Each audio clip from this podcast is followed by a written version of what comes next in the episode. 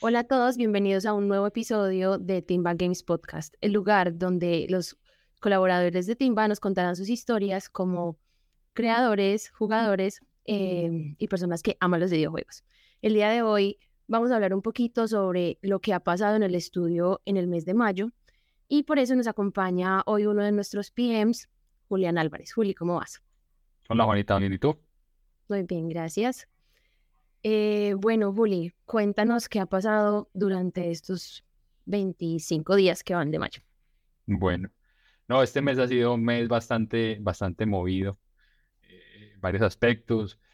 Eh, lo primero que pasó, sucedió el día de ayer, es que logramos completar un proyecto que, en el que veníamos trabajando los últimos cuatro meses, un proyecto de realidad virtual muy interesante con un estudio gigante de Pittsburgh, en Estados Unidos, y estamos muy contentos porque el juego ya se completó.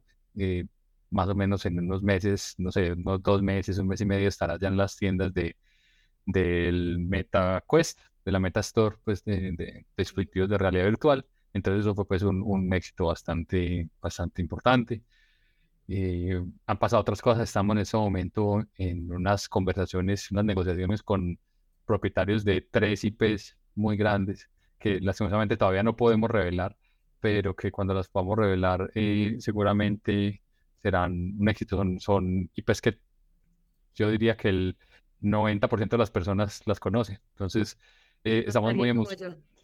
Completamente, en particular, hay una que conoce todo el mundo.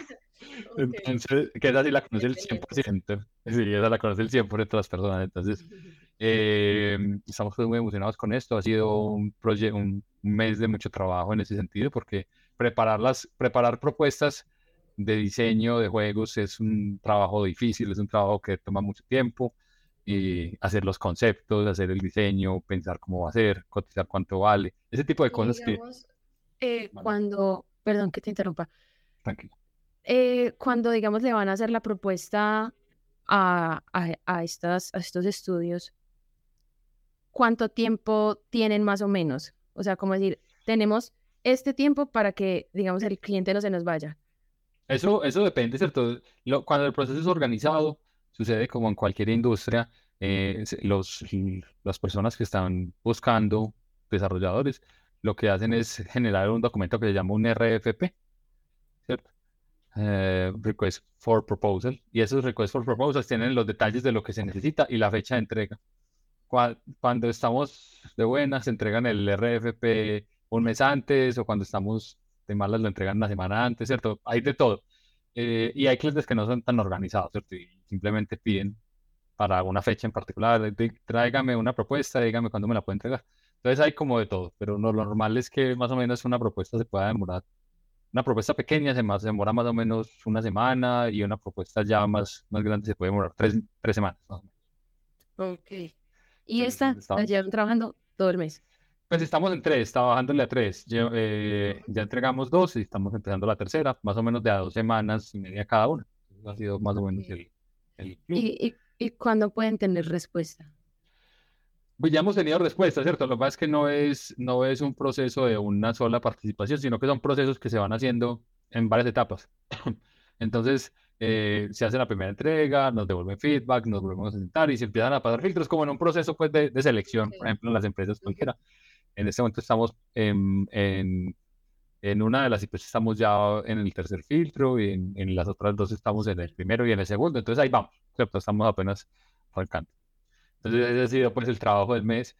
Y eh, en lo tercero que les quería contar es que estamos, pues, entrega, el día de ayer también, el día de hoy, perdón, el día de hoy, 25 de mayo, entregamos la primera versión jugable de nuestro nuevo juego que se llama Dice Tower. Es un juego para móvil que estamos desarrollando, es un RPG con elementos de azar y, y esa es la primera versión que, pues, que, que generamos del juego. Eh, tuvimos una muy buena recepción de, del publisher eh, que está haciendo el funding del juego. Entonces estamos en ese proceso. También ha sido un mes súper eh, retador porque se logró hacer ese, esa primera versión jugable en cuatro semanas, que, con arte y con un montón de cosas, que eso ha sido pues un, un logro para, para, el equipo. Entonces, hemos estado, digamos, en, en, en, la construcción, en la entrega de, de, nuevas cosas para nuestros clientes, cerrando proyectos, empezando nuevos proyectos. Entonces ha sido un mes bien, bien movido. ¿Y, y Dice para cuándo, si todo sale bien, cuándo estaría pensado publicar? Dice Tower tiene un, un, un, un plan de, de release, eh, digamos, como por etapas. Entonces, esperaríamos que la primera versión del juego para las personas, es decir, público, esté más o menos en dos meses. Pero todavía no tenemos, pues, completa claridad eh, de cuánto tiempo nos, nos tomará. Esa es como nuestra meta inicial y esperamos poderles compartir cuando ya tengamos la versión jugable para que la jueguen, eh, la descarguen, la prueben, nos den su feedback. Pero estamos pues, muy emocionados porque el, el, trabajo ha sido bastante divertido y bastante retado. Súper. Eh, Juli, y volviéndonos a la, a la, primera noticia que nos contaste, eh, el proyecto de realidad virtual, pues Timba ya había participado en algo así antes, o es la primera vez? Nosotros habíamos hecho proyectos de realidad virtual más pequeños. Eh, sin embargo, este tiene la particularidad de que el estudio con el que se hizo es un estudio, un estudio muy grande, de, hecho con personas muy reconocidas en la industria. Entonces, eh, eso le da ese toque, ¿cierto? Esa diferencia. Eh, lastimosamente, pues uno no, en esta industria uno, uno, no puede contar esa información hasta que no se, hasta que no se, se divulga y se, se lanzan juegos. Pero es, un, es una escala muy diferente, ¿cierto? Y no me refiero a las personas, al número de personas que participaron, porque fue un equipo relativamente pequeño, pero el impacto de, de poder publicar algo eh, de esa magnitud, de esa importancia y con ese nivel de pulido, porque fue casi que un mes completo solamente haciendo pulidos de forma que eso es para un juego del tamaño que estamos viendo, que es un juego muy grande, es mucha inversión de tiempo. Entonces, nos, nos muy contentos pues que, que hayamos logrado eh, entregar un producto con un estándar de calidad tan alto y, y bueno, esperamos poderlos mostrar próximamente. ¿Y Timba participó pues como el desarrollador entero del juego? Sí, completamente. En realidad esto es un port. Cuando digo un port es para las personas que no lo sepan es eh, llevar un juego que existe en una plataforma a otras plataformas. En particular pues en este, este era un port que se estaba haciendo desde una, desde un dispositivo de HTC, de HTC que es pues, una marca, a otro que es el de Oculus Quest 2 y Pro, entonces eh, nosotros hicimos todo el port, en eso consistió pues el trabajo y, y nada, es un juego que ya está, que ya está pues en el mercado, la versión original y esta versión nueva pues tendrá unas, unas particularidades pues que son bastante divertidas y la verdad es que el juego es súper bueno de jugar.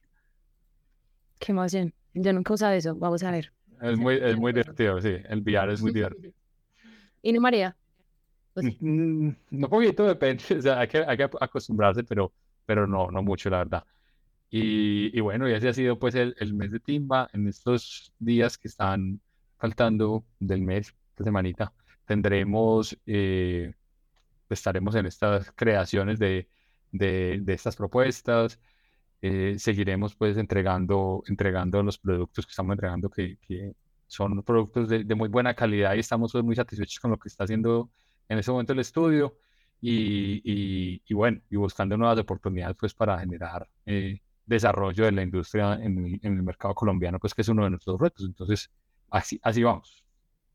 Súper. Juli, y este mes lo habíamos empezado también con una noticia muy buena que pues era el que Timba pudiera participar del Virtual Trade de TFO Canadá, ¿cierto? Sí. Eh, ¿En qué va eso? Bueno, eso va muy bien. En ese momento estamos, nosotros estamos en contacto, en contacto permanente con TFO y se está, en este momento estamos en la construcción de las, de las agendas. Básicamente lo que se hace en estos procesos es construir una serie de, de es pues, una agenda con una serie de llamadas y de reuniones con personas específicas para cubrir todos los ámbitos, ¿cierto?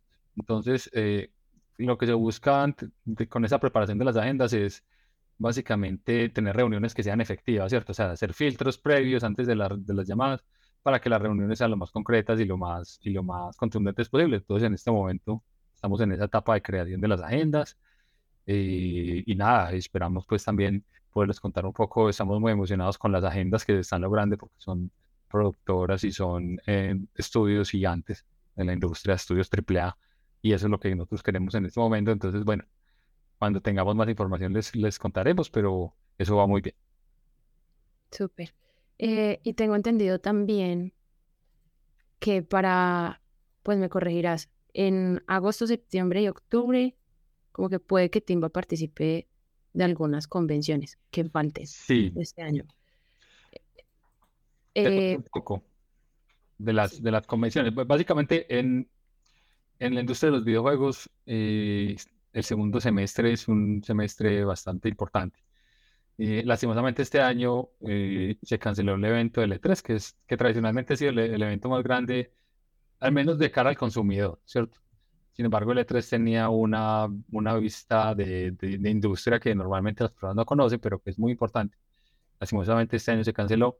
Sin embargo, eh, viene un, un evento muy grande, el más grande de Europa y probablemente ahora sea el más grande del mundo, que es el- la Gamescom en Colonia, Alemania.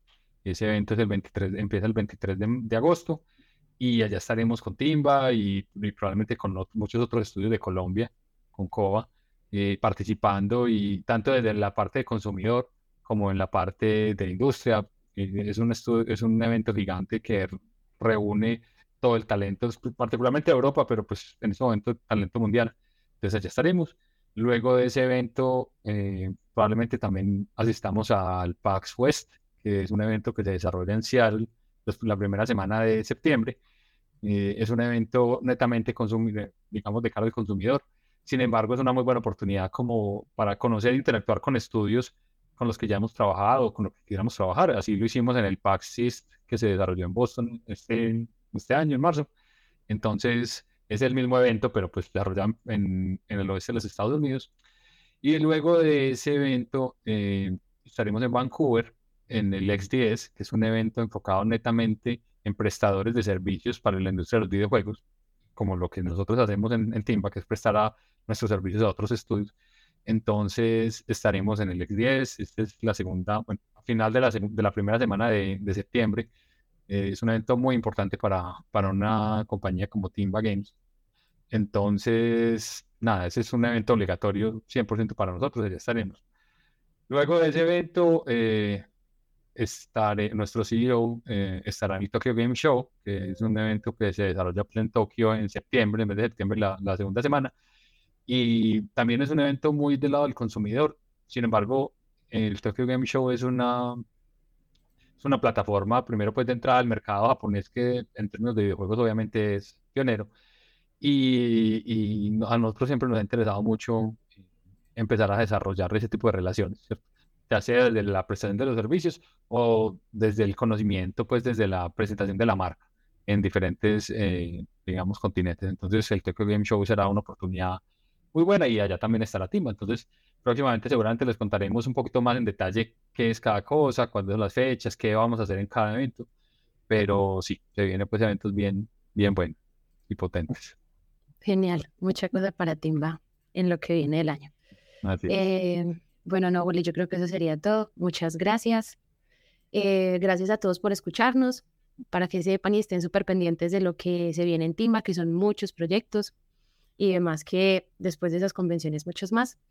Eh, las personas que de pronto puedan estar interesadas en trabajar con Timba pueden revisar la página web, que ahí están las vacantes disponibles, seguirnos en LinkedIn, en Twitter, en todas las redes sociales como Timba Games.